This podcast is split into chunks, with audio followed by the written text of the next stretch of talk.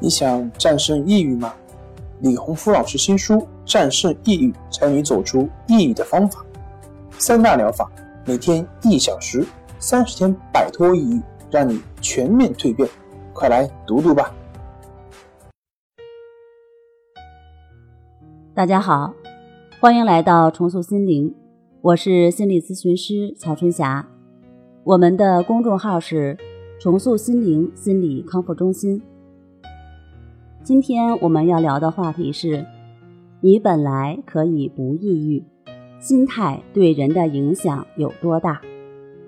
一个人对事物的认知，到底会对自己产生多大影响？真实的答案是，大到你无法想象。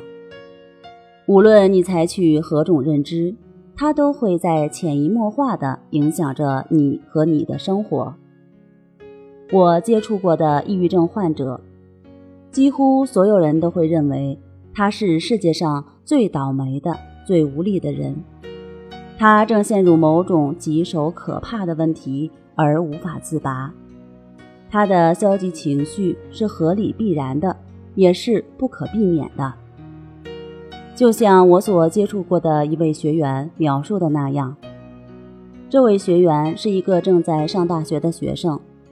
他这样描述自己：“我很自卑，班里的同学都太优秀了，和他们在一起，我很不自信，也无法融入到他们的圈子。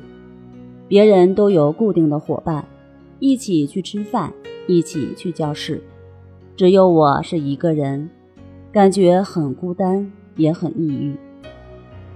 可能是我的能力太差了吧。”想转一个学校也没有成功，只能每天默默地忍受着，独自流泪。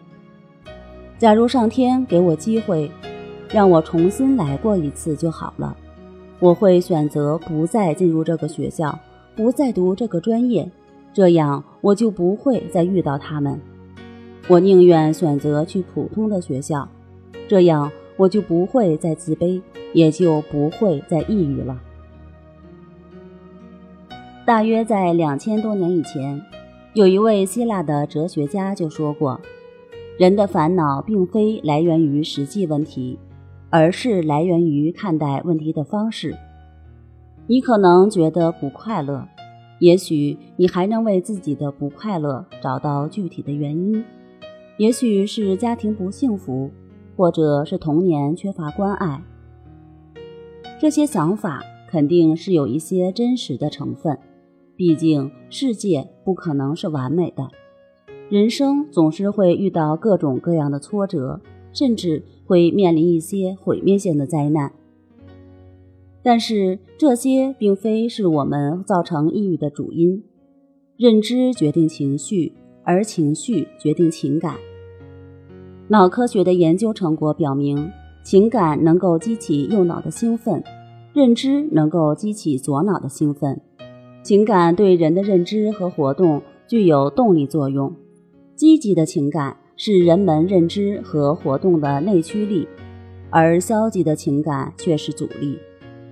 基于以上认知，改变思想观念及你对事物的看法，也就是说，改变旧有的思维模式，可以帮助我们改变心态，甚至还可以改变自己最基本的价值观和信念。